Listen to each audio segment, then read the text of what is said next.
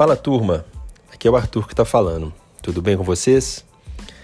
É, eu também estou com muita saudade, doido para a gente se encontrar logo. Mas enquanto isso não acontece, vamos seguir por aqui. No vídeo passado, eu enviei para vocês um esporte que vem lá da Tailândia, o Sepak Takraw. E hoje a gente continua do outro lado do mundo para falar do rugby. O rugby muitas pessoas associam ao futebol americano e realmente eles têm a sua origem relacionada, porém são esportes diferentes. Mas mais do que falar do rugby, eu queria falar de uma tradição, uma dança que acontece antes dos jogos, praticadas principalmente pela equipe da Nova Zelândia, conhecida como All Blacks, que é o haka.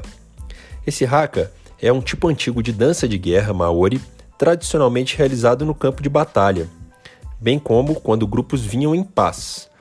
O haka são a demonstração vigorosa de orgulho, força e unidade de uma tribo.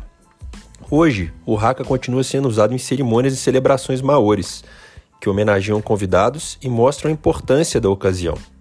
Ele também é usado para desafiar oponentes. É, isso mesmo. O haka ele é dançado e ele é cantado como uma forma de desafio ao adversário antes do jogo.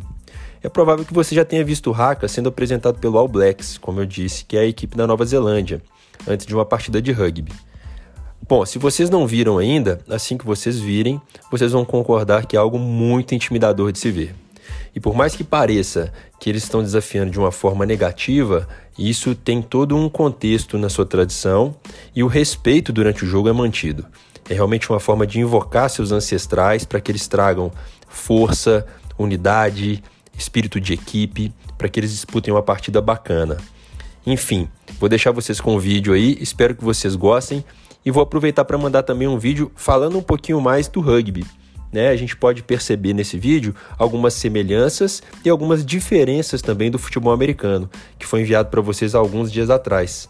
Espero que vocês gostem e na volta a gente vai ter a possibilidade de conversar um pouco mais sobre isso. Um beijo para vocês.